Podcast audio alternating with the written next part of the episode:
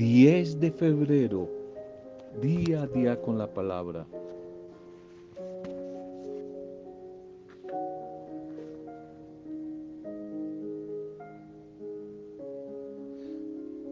Pensar bien de todos. Una regla de oro, de generosidad, conmigo mismo, pero especialmente en bendición para otros. Porque siempre pensamos mal de los demás. Pensar bien de los demás. Se cuenta que el sabio Esopo, en una de sus famosas fábulas, recordaba que toda persona lleva como dos paquetes de defectos. El de los defectos ajenos lo lleva siempre colgado al frente, a los ojos para estarlo recordando y a veces para agrandar esos defectos de los demás. Pero también lleva otro paquete, el de los propios defectos, que lo lleva como escondido allí detrás en la nuca para no verlos, para no identificarlos, para no detestarlos. Y por eso este fabulista, Esopo, aconseja muy sabiamente dar vuelta a los paquetes y colocar delante de los ojos los defectos propios para tratar de corregirlos y humillarse, pero el paquete de los defectos de los demás, echarlo en la espalda para no recordarlos, para no pronunciarlos, para no juzgarlos, porque de ellos no tendremos que responder.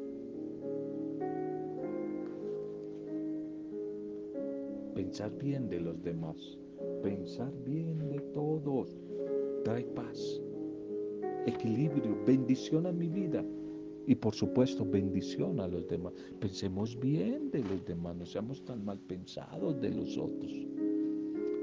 Saludo y bendición a cada una de sus vidas en este nuevo momento, nuestra intercesión, salud y bendición por las familias, por los grupos, por todos los que la están pasando mal.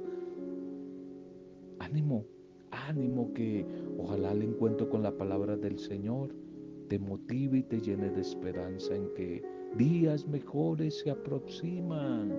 Ánimo, ánimo. Hay que creer en la palabra, hay que acercarse a la palabra. No basta con que tú la escuches aquí. El ejercicio más importante es que ahora, después de escuchar este mensaje, regale, te regales a ti mismo, a ti misma, unos minutos y vayas al encuentro con el Señor hagas tu propia interiorización, tu propio encuentro con la palabra orante en la vida. Eso es lo más importante, tu propio encuentro. Bien, vamos a un primer mensaje para este día. Un primer mensaje. Ayer hablábamos de edificando, construyendo una vida de sabiduría. Hablábamos de la sabiduría. Hoy titulemos el mensaje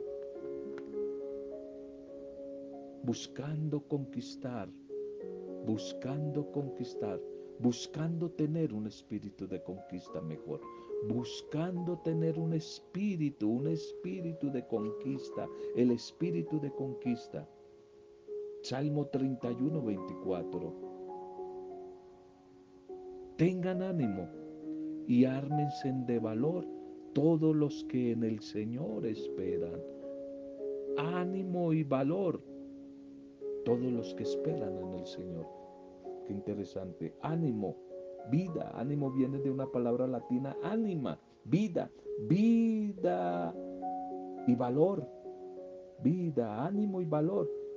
Los que están pasando momentos difíciles, pero si esperan en el Señor, todos vamos a tener ánimo y esperanza en busca de un espíritu de conquista, el espíritu de conquista.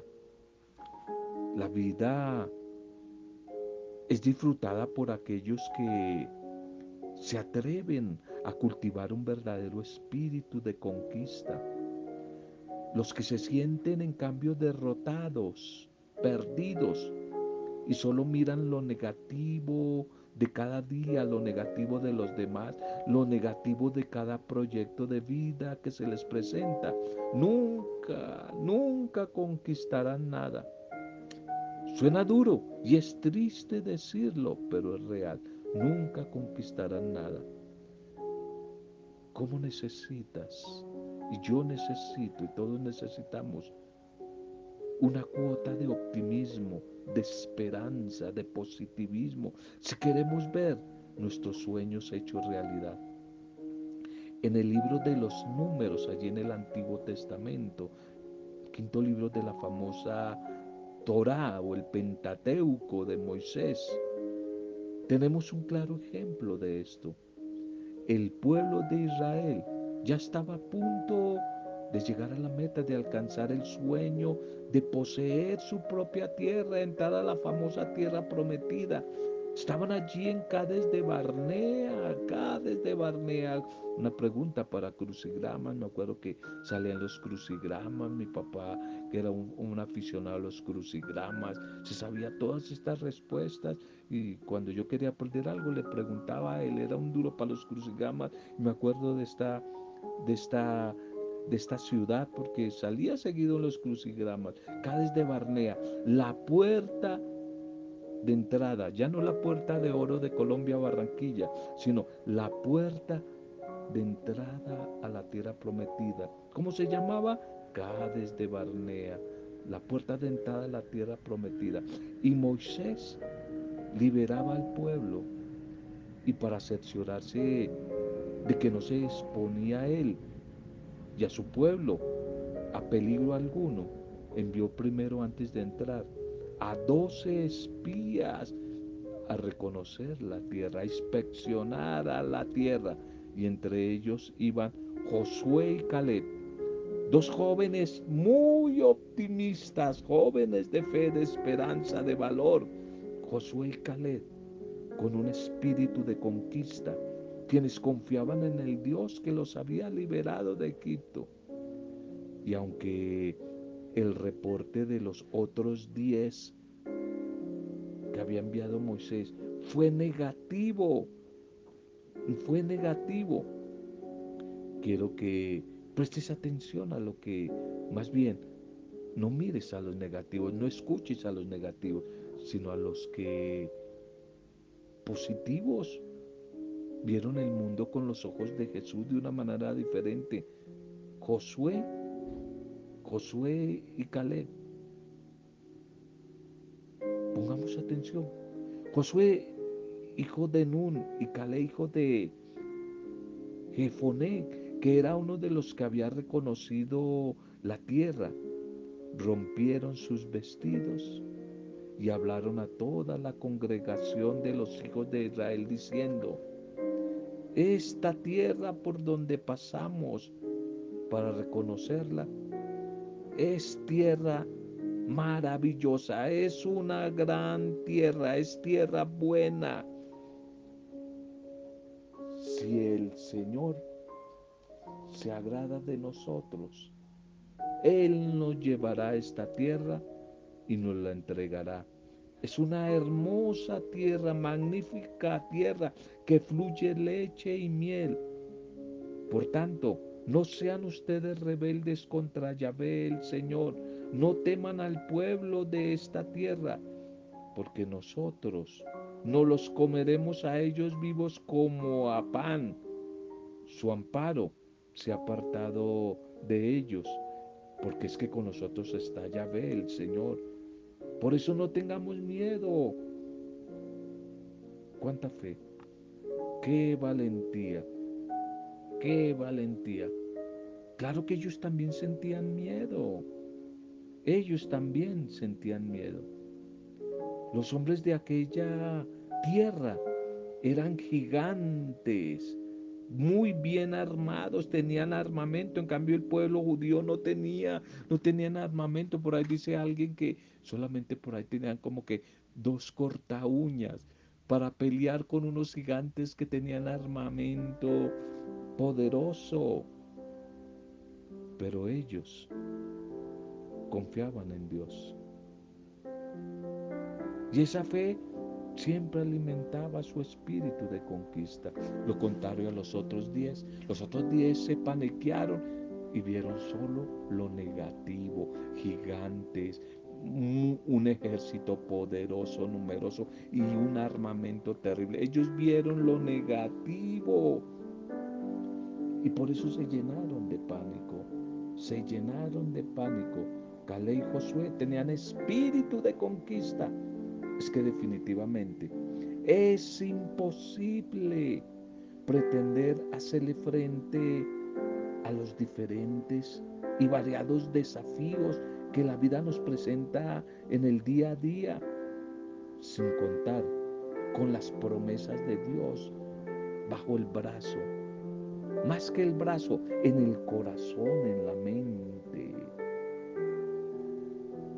Sería como quizás intentar pararse frente a un poderoso torbellino, solamente confiando en tu experiencia, valor o decisión es que necesitas mucho más que eso. Necesitamos mucho más que eso. Tristemente, el pueblo escuchó pasado y hoy presente sigue escuchando a las mayorías. En días pasados tocábamos un tema que no necesariamente las mayorías tienen la razón. Las mayorías se han equivocado ya han cometido unos errores terribles, mayorías políticas, económicas, sociales y cuidado, mayorías eclesiales en la iglesia. Las mayorías se equivocaron, un día gritaron, crucifícalo, crucifícalo, se equivocaron. Se equivocaron. Necesitamos mucho más, mucho más que lo que las mayorías buscan Necesitamos mucho más. Y ese más se llama un espíritu de fe, un espíritu desde la fe, un espíritu de conquista, un espíritu de conquista como Josué y como Caleb. Que con ese espíritu de conquista desde la fe quedaron sus nombres grabados en la historia como ejemplos de profunda valentía y confianza en el Dios de la vida espíritu de conquista desde la fe para creerle a Dios y no a tanto negativo, a tanto pesimista que tenemos por ahí, a veces en nuestra propia casa. Tenemos gente muy negativa, muy pesimista, que a todo le vemos ese lado malo y agrandamos lo malo. ¿De qué lado estás tú? ¿De qué lado estás tú? ¿Del lado de Caleb, de Josué, de los que por grande que sea el problema y los gigantes, los Goliat, vemos más grande a Dios, su misericordia, su amor. ¿De qué lado estás tú? ¿De qué lado estás? No olvides que en la calle, en las avenidas, en los centros comerciales, en los parques, en nuestras ciudades y a veces y pueblos, el mundo está lleno de gente pesimista, rendido, derrotados por lo negativo. Y muy pocos como Josué y Caleb de la fe, del Espíritu de Jesús resucitado, que es un espíritu de conquista, de esperanza. Pásate del grupo de las mayorías pesimistas, negativas. Salte ya de ese grupo, salte de ese grupo el grupo de las mayorías cobardes, miedosas, incrédulas. Y pásate al grupo de las minorías. Eso es discipulado. Eso es el discipulado de Jesús. El grupo de las minorías vencedoras. Los de hombres y mujeres de la fe. Que estamos día a día alimentando un espíritu de conquista. No olvides ser valiente no es no tener temor, sino por encima del tenor, del temor, tener siempre fe. Ser valiente no es no tener temor, sino por encima tener fe. Tener, tener fe. Espíritu de conquista. ¿Y cómo hago para tenerlo? Ahí está el fruto. día a día de encuentro con la palabra, día a día de oración, sin comunión, sin oración con el Señor, con su palabra, de vida de servicio, de vida de edificación comunitaria con otros que me inyecten la fe. De esa manera voy obteniendo poco a poco un espíritu de conquista. Pero si me le sigo pegando a la gente derrotada, frustrada, pesimista, negativa, de que se pega, se pega. Dime con quién andas. Dime con quién andas y te diré quién eres. El que anda ante la miel algo se, se le pega, ¿no? Bien, la liturgia para este día.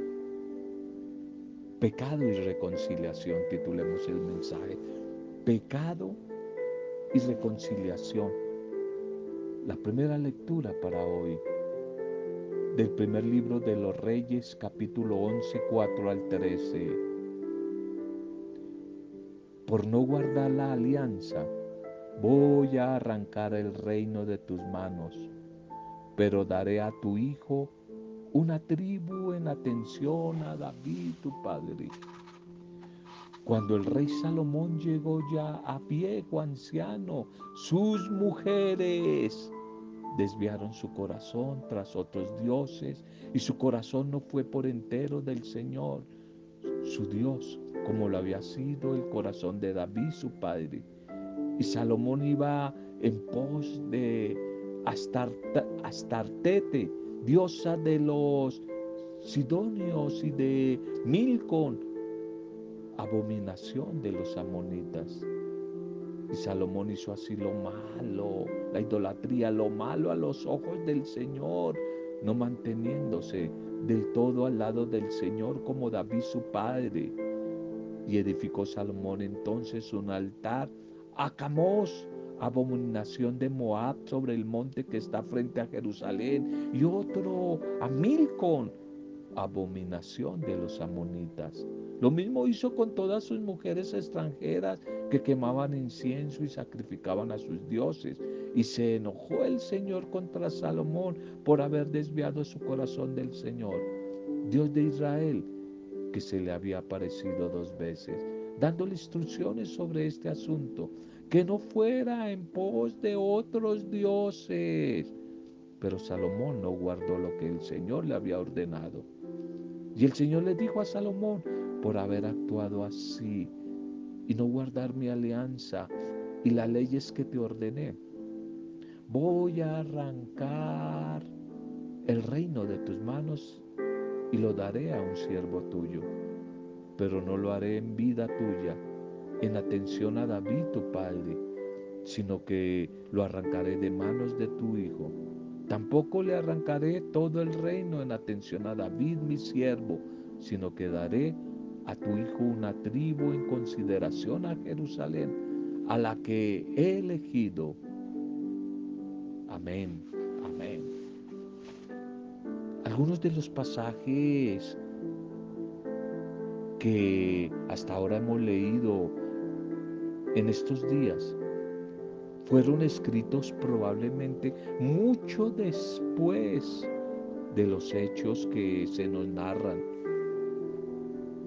Quizás hacia los tiempos del exilio o posteriores al exilio allí en Babilonia, cuando el pueblo de Israel trataba de encontrar una razón que explicara ese indecible dolor y sufrimiento de haber perdido todo, llevándole a plantearse como preguntas interrogantes y desde la fe como nuevas claves teológicas para leer su historia, su historia desde ese modo, desde la fe, desde la ley, desde la palabra de Dios, esa palabra que hemos de comprender en los últimos días, hoy en el caso de los últimos días de Salomón.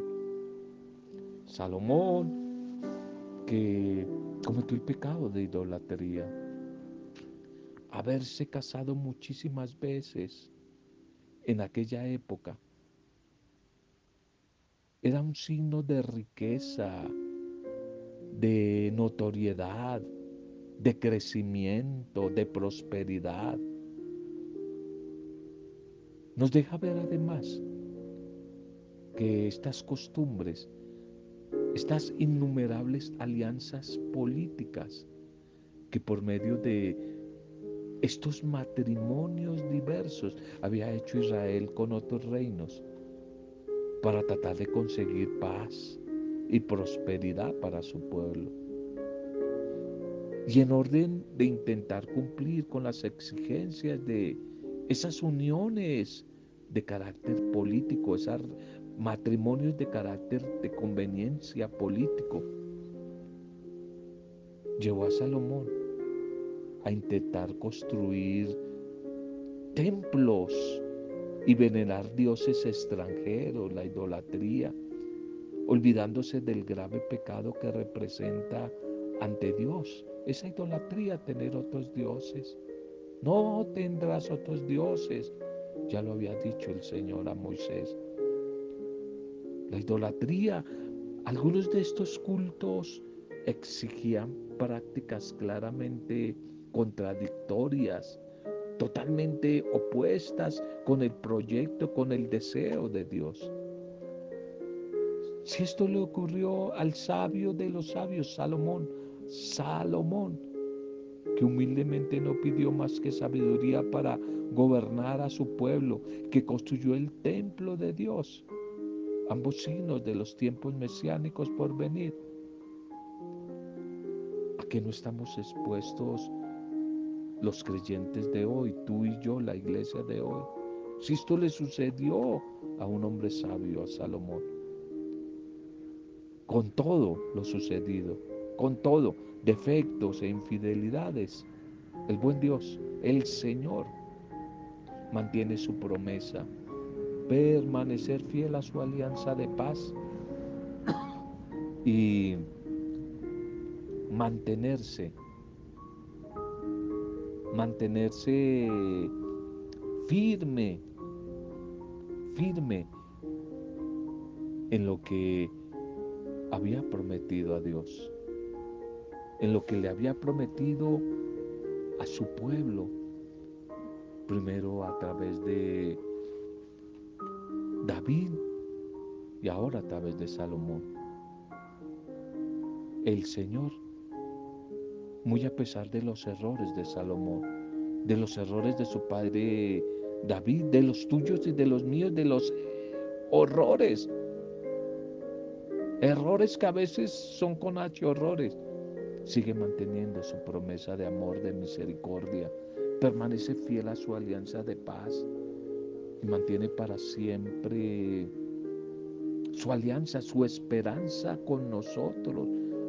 Para que nos mantengamos vivos, vivos en nuestra ilusión, vivos en nuestros sueños, vivos en las dificultades que podemos estar viviendo en nuestra historia. El Evangelio para hoy. El Evangelio para hoy es Marcos 7, 24, 30. Los perros debajo de la mesa también comen de las migajas que tiran los niños. Jesús fue a la región de Tiro y entró en una casa procurando pasar desapercibido, pero no logró ocultarse. Y una mujer que tenía una hija poseída por un espíritu impuro se enteró enseguida y fue a buscarlo y se le echó a los pies. La mujer era pagana, era una fenicia de Siria. Le, le rogaba que sacara fuera el demonio de su hija y él le dijo, deja que se sacien primero los hijos no está bien tomar el pan de los hijos y echárselo a los perritos. Pero ella replicó, Señor, pero también los perros debajo de la mesa comen las migajas que tiran los niños. Y él le contestó, anda y vete, que por eso que has dicho, el demonio ya ha salido de tu hija. Y al llegar a su casa, se encontró a la niña echada en la cama. El demonio se había marchado y estaba libre. Amén, amén. Marcos y su comunidad hoy nos presenta como Tres condiciones despreciables para la mentalidad judía de aquella época en torno a este caso que es la mujer. Uno, mujer, dos, extranjera y tres, pagana. O sea, tres características para totalmente ser considerada como una maldita, alguien que no tiene valor.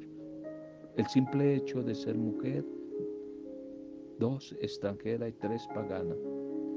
Juntas como en una misma persona para intentar mostrar dramáticamente que el buen Dios en la persona de Jesús rompe todos los límites para acercarse a cada uno.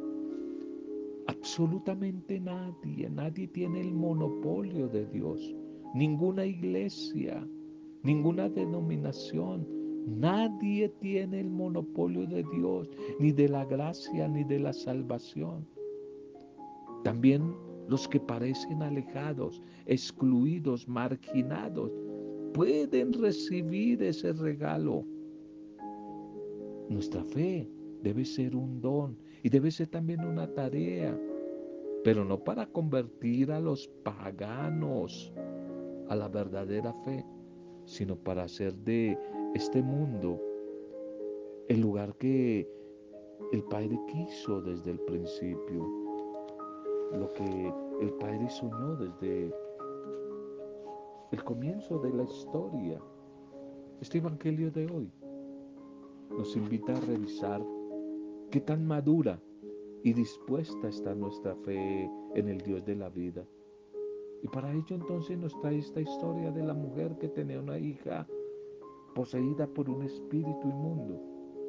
Quizás al texto de hoy no le interesa tanto que detengamos inútilmente nuestra mirada sobre la posición diabólica. Eso no es lo importante.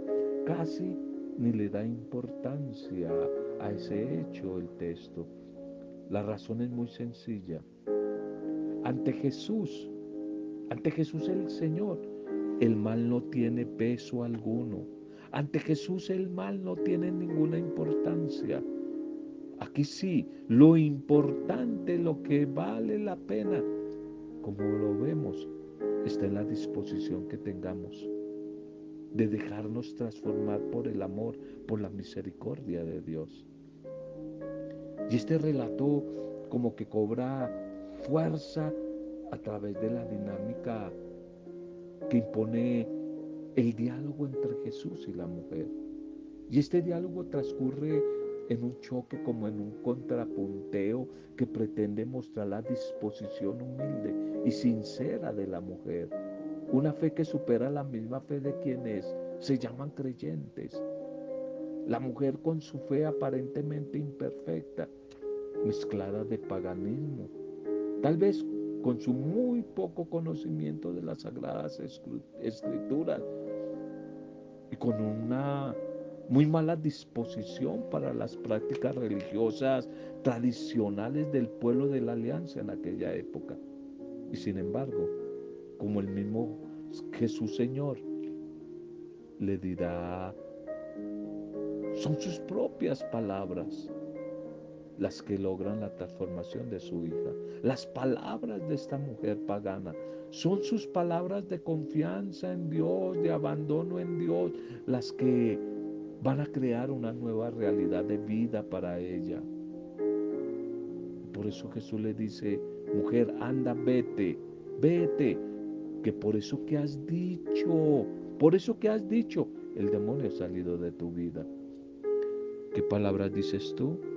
Con las palabras alejamos o atraemos. Con las palabras liberamos o esclavizamos. Con las palabras bendecimos o maldecimos anda, vete, que por tus palabras, por lo que has dicho, el demonio ha salido de tu hija. Qué interesante es ver como una aparente negativa de Jesús, que le anima a superar sus propios miedos a la mujer y eso va a desencadenar la liberación de su hija, la liberación que necesita esa hija que la mujer fue a buscar. Por tus palabras, mujer, por tus palabras. Preguntémonos para orar. Mi fe me lleva a confiar en la misericordia de Dios o todavía sigo dudando. Soy capaz de ayudar y de conmoverme ante quien me busca y me necesita. Preguntémonos también, ¿qué dificultades de mi familia necesitan de mí una acción, una obra de misericordia? Oremos, démosle gracias al Señor por la palabra y por el mensaje de este día. Gracias Señor. Te bendecimos a ti, el Dios fiel, el Dios misericordioso, que recuerda siempre la alianza que has hecho con tu pueblo. A veces tu pueblo que como Salomón es infiel, idólatra. Y tú, Señor, más bien en tu misericordia, día a día nos atraes con lazos de bondad para llevarnos a tu presencia. Hoy te pedimos, buen Dios, buen Padre, buen Señor, la bendición, la gracia que necesitamos, aunque a veces no sepamos pedir lo que nos conviene. Hoy te pedimos tu bendición, tu presencia. Compadécete de la humanidad que se extravía, que extravía el corazón, olvidando tu propuesta de vida, siéndote infiel, construyendo ídolos modernos. Ven, Señor, en nuestra ayuda. Ven en ayuda de nuestra debilidad para que tú ocupes el primer lugar en nuestra vida. Ven, Señor. Ven que te necesitamos. Te necesitamos, buen Señor. Ven a nuestra vida. Ven, Señor, que a través de la palabra que hoy hemos compartido, seamos bendecidos en el nombre del Padre Dios, en el nombre de Jesucristo el Señor y en el nombre del Espíritu Santo intercesor. Amén. Roberto Zamudio de día a día con la palabra.